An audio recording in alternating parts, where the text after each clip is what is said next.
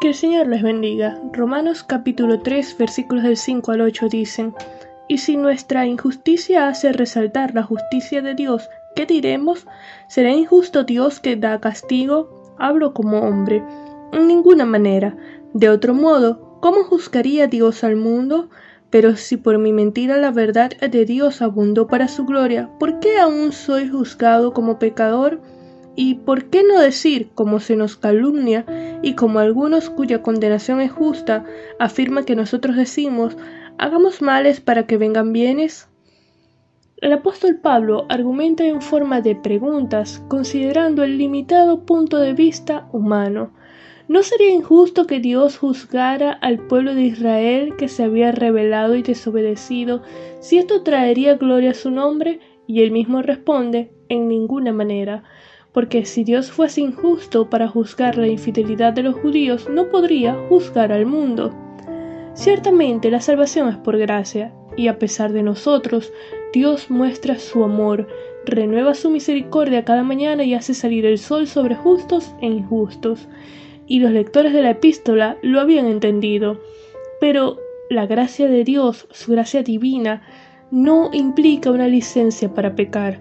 A Pablo lo calumniaban, decían que predicaba sobre si el pecado magnifica la gloria de Dios, a mayor pecado, mayor gloria.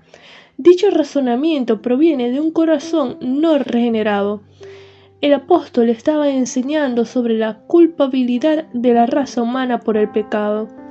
E incluso actualmente algunos no ven tan malo el pecado, excusándose en que Dios igual lo va a perdonar, en que Dios es amor, y bueno, igual son experiencias que enseñan lecciones de vida o no tiene nada de malo porque es parte de la cultura, porque todo el mundo lo hace, todo el mundo lo aprueba y terminan alimentando los deseos de la carne, sembrando para la concupiscencia, la cual traerá como fruto la muerte.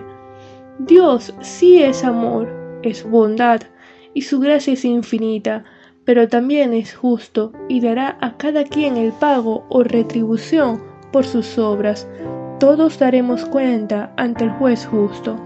Decidamos hoy vivir en santidad, en obediencia a Dios, agradándole en todo, como dice Primera de Corintios 15, 58.